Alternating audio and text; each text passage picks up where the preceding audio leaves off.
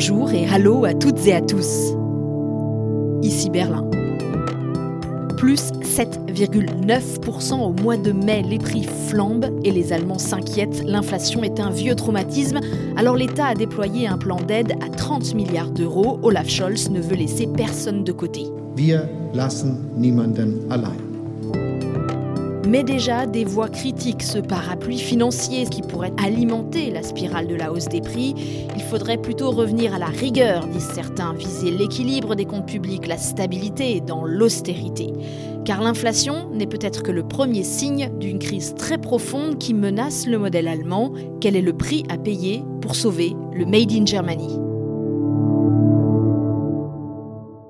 Bienvenue dans ce nouvel épisode du podcast avec un K, K comme crise, comme catastrophe. Voilà un petit peu les démons que réveille le retour de l'inflation ici. Elle est tirée surtout par les prix de l'énergie, plus 35% actuellement, mais au supermarché, le panier moyen a déjà pris 10% en quelques mois.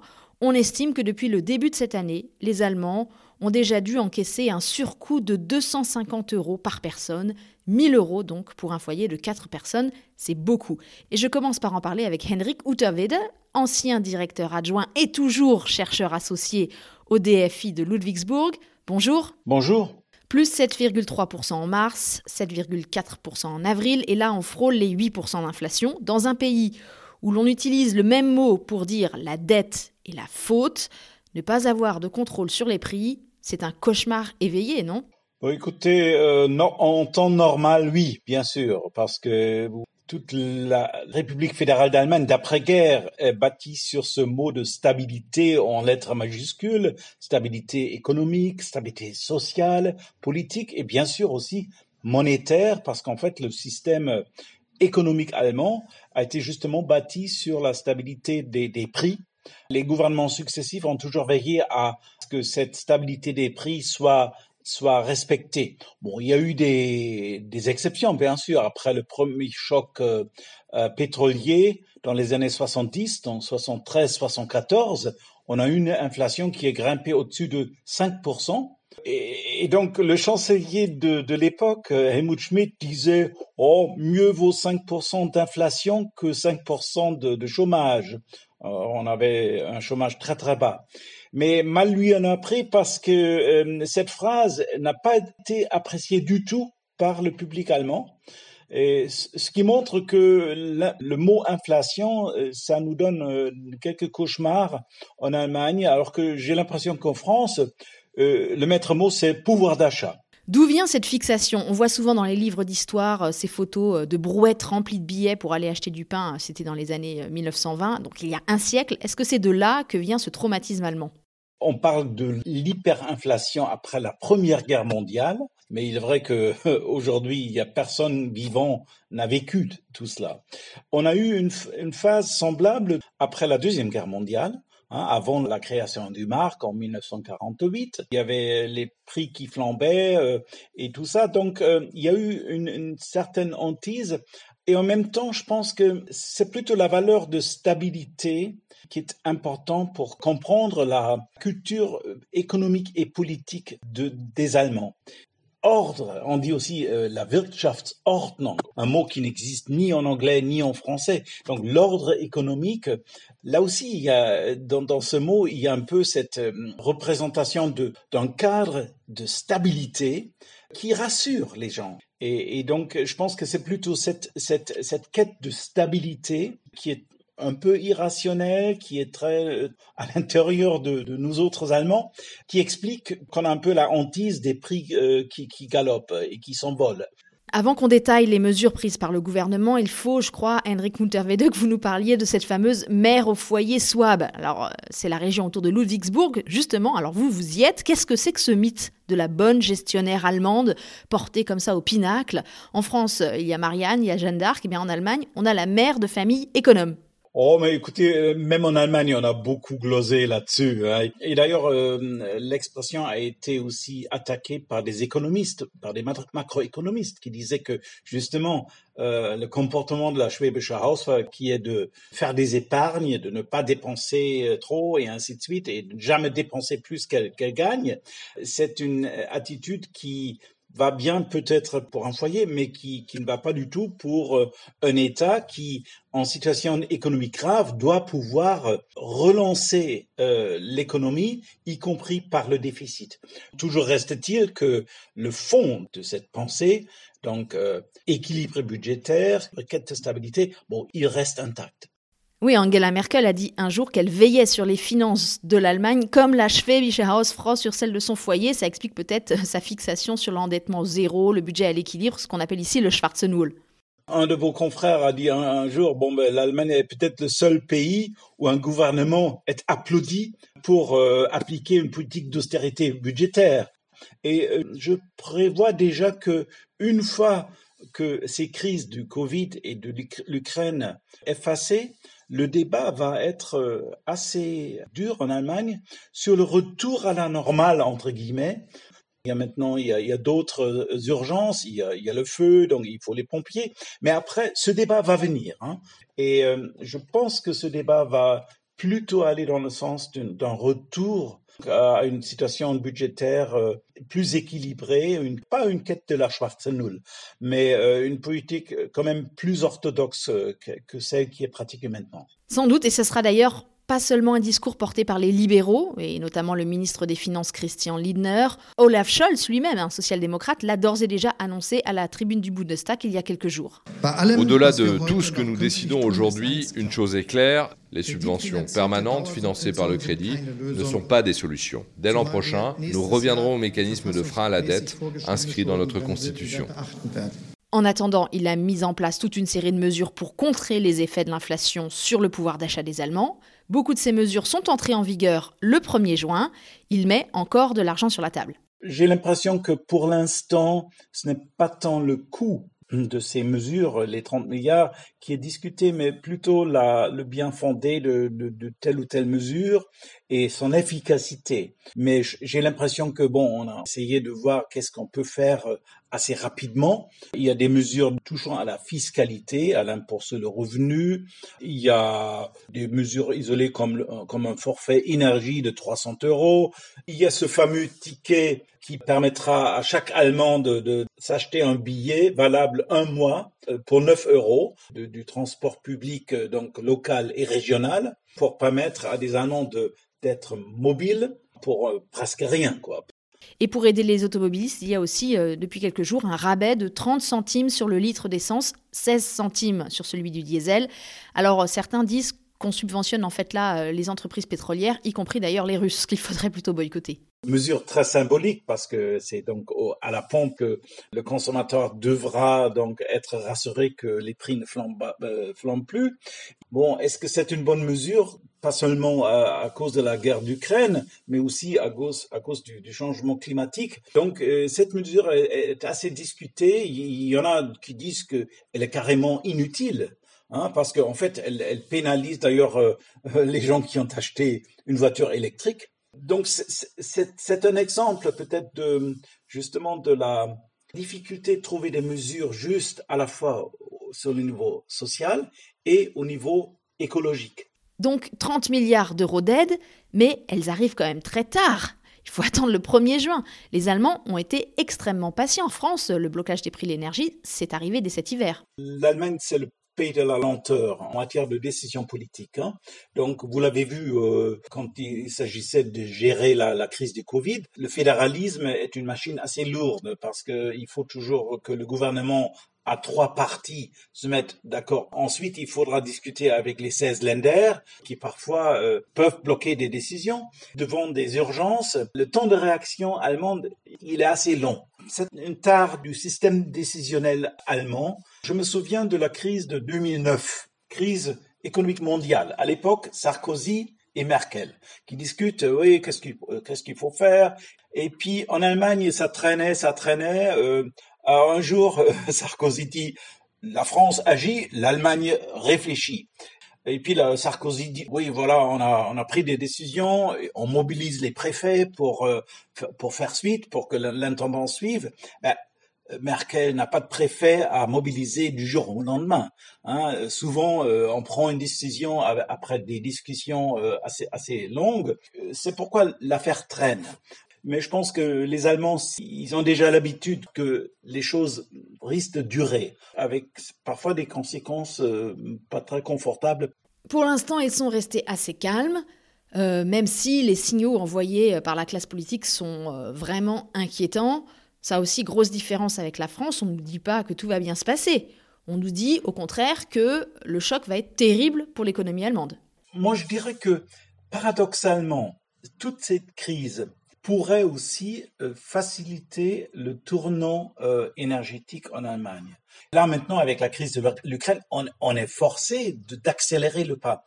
Et peut-être ça aura aussi des implications pour euh, l'entreprise. si j'ai des inquiétudes pour l'avenir de, de l'industrie allemande, c'est plutôt est-ce qu'ils vont réussir à transformer former le modèle industriel allemand en un modèle euh, marchant sur euh, l'énergie renouvelable, oui ou non. C'est une révolution. Et donc cette révolution, la mener à bien, ça demandera beaucoup de force tant des, acteurs publics que des acteurs privés, des entreprises. Donc c'est plutôt là que je vois le grand défi de l'économie allemande des années à venir. Merci beaucoup Henrik Utavede. C'est vrai que l'industrie allemande va devoir faire preuve de beaucoup de résilience, comme on va l'entendre dans le reportage de David Philippot. Il est retourné à Leuna, le grand parc industriel chimique près de Leipzig, qui s'organise autour de la raffinerie et qui tourne depuis des années exclusivement avec du pétrole russe. Alors le gouvernement fédéral affirme qu'il a trouvé des itinéraires bis pour alimenter l'OINA. Sur le terrain, écoutez, l'écho est différent.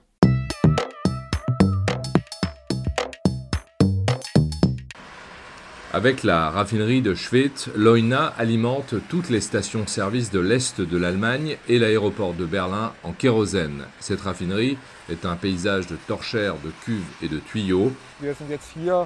Martin Alliguer, le porte-parole de la deuxième zone industrielle du pays, nous emmène au pied de son cœur stratégique. Alors ici, vous voyez la raffinerie Total Energy. C'est ici qu'est produit le carburant pour toutes les stations-service de la région et des composés chimiques qui seront transformés par d'autres entreprises du parc industriel de Leuna. Cela fera bientôt 60 ans que l'or noir de Russie abreuve la région grâce à l'oléoduc Druzhba, le plus long du monde, ces livraisons doivent être remplacées d'ici la fin de l'année par du pétrole acheminé par tanker via les ports de Gdansk et de Rostock, une solution de remplacement pas idéale aux yeux de Christophe Günther, le directeur d'Infraloina. Au niveau logistique, c'est un dispositif beaucoup plus lourd et cela va avoir un coût qui pèsera jusqu'au bout de la chaîne de production. On peut déjà prévoir que les capacités actuelles ne permettront pas d'assurer un approvisionnement à 100%. Et si Poutine ferme le robinet dès demain, on aura des pénuries dans toute l'Europe de l'Est, de grosses ruptures de livraison et des prix qui vont exploser. Sur le boulevard, devant la raffinerie, beaucoup de passants ne veulent pas parler au micro. Et ceux qui s'expriment disent tous la même chose. Donc là, maintenant, on prend le pétrole du Qatar ou de je ne sais où, mais ce n'est pas mieux, ils sont aussi en guerre. La Russie est victime d'une forme de russophobie. Au bout du compte, c'est nous, le peuple, qui en faisons les frais. C'est nous qui payons. On a déjà 7% d'inflation tous les mois et ça continue. Et la politique ne fait rien contre. En ce mois de juin, chaque foyer en Allemagne doit toucher un chèque énergie de 300 euros, sauf les retraités qui vont déjà bénéficier au 1er juillet d'une revalorisation de leur pension de plus de 5%.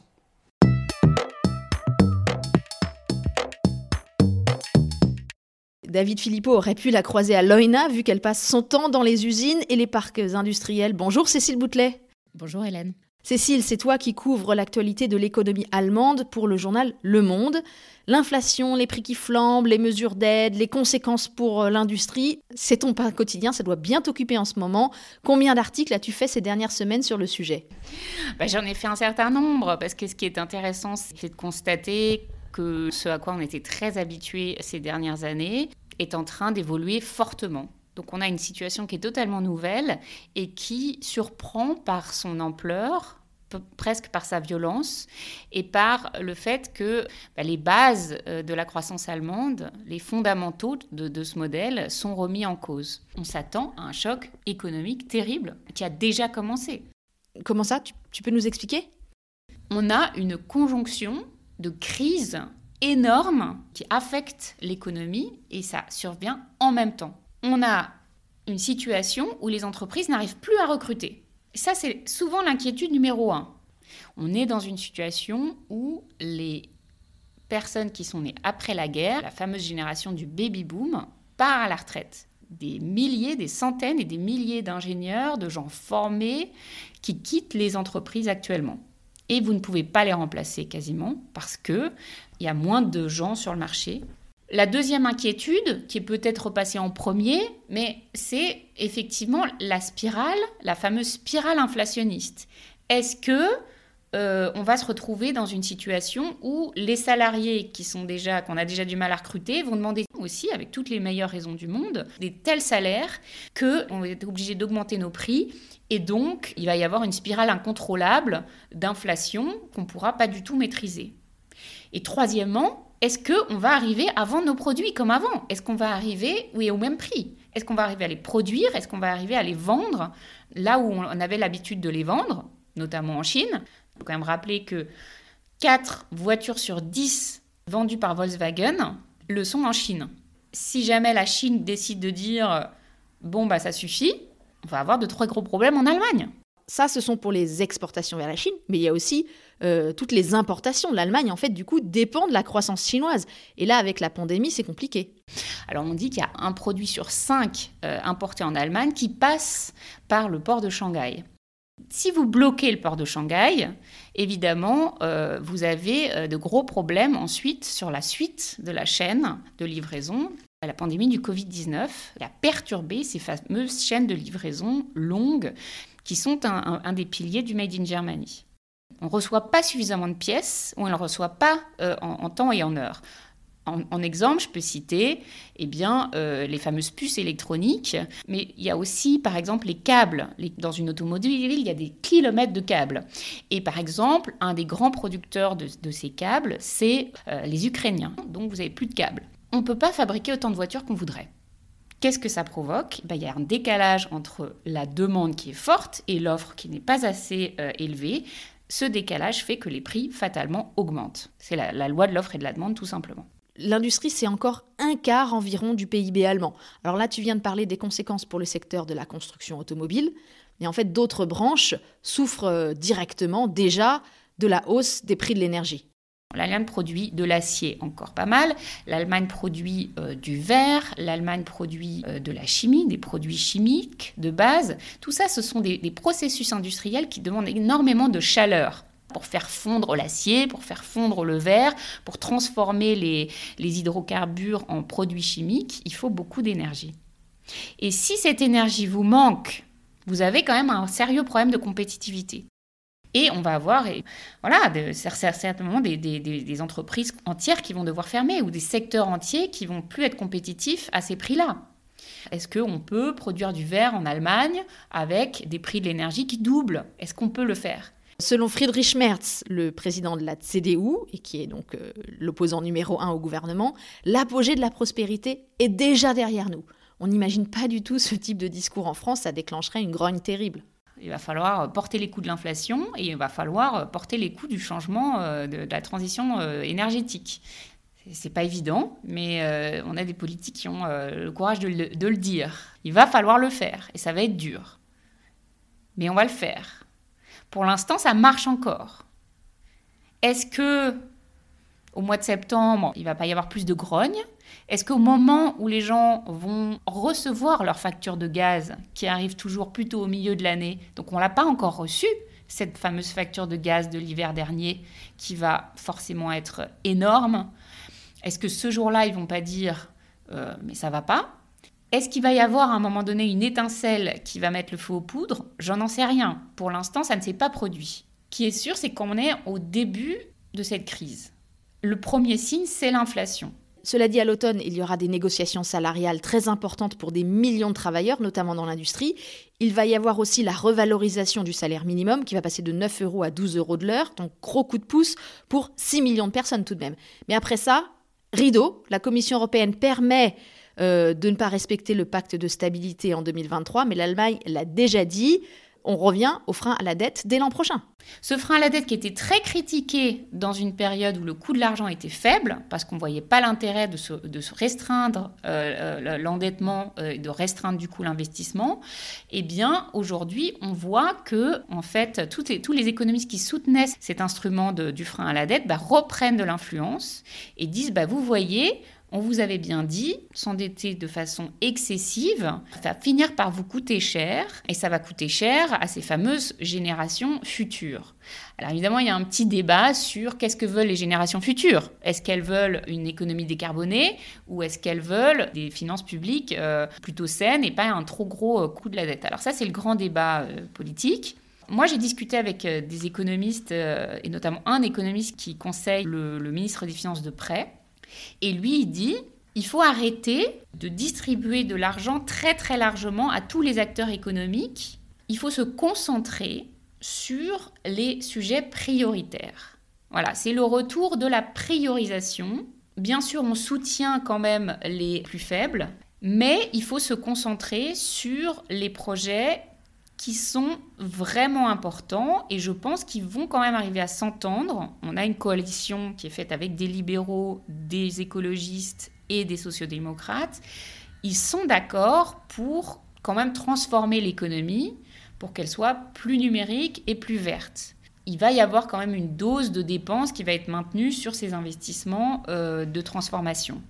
Mais disons que la, générosité qu'on a vue euh, pendant toute la période du Covid, où on a soutenu toutes les pertes des entreprises, euh, eh bien, là, le message est clair, on va plus pouvoir faire comme ça, parce que ça risque aussi d'alimenter l'inflation. C'est ça leur argument. Tu terminais cet article sur euh, cet économiste Lars Feld en notant que c'était le retour des faucons à Berlin. Effectivement, il suffit d'écouter le ministre des Finances, Christian Lindner, à son arrivée à Bruxelles fin mai. Notre position est qu'il faut sortir le plus vite possible de la logique d'endettement. Nous devons revenir le plus vite possible au pacte de stabilité. Celui qui veut lutter contre l'inflation réduit le déficit de ses comptes publics.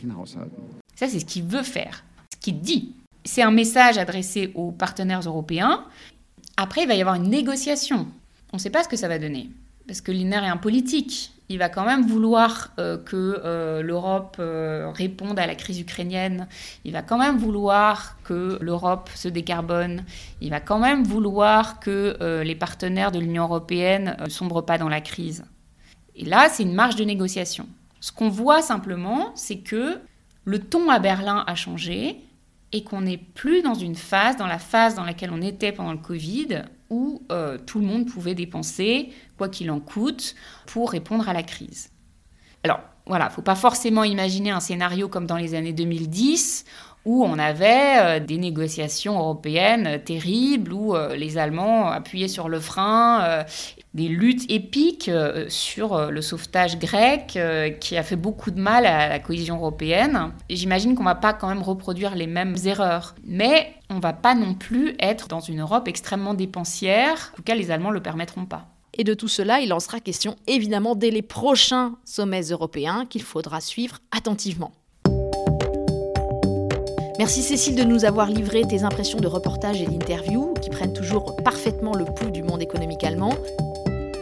Merci au DFI pour sa confiance renouvelée. Merci à David Philippot pour le reportage, à Loïs Kerek pour la musique et à vous toutes et tous qui écoutez. N'hésitez pas à recommander ce format audio inédit sur l'Allemagne, par exemple en mettant des étoiles sur les plateformes d'écoute. Le podcast avec un K revient dans deux semaines. Je m'appelle Hélène Kohl avec un K et je vous dis à bientôt. Bis bald.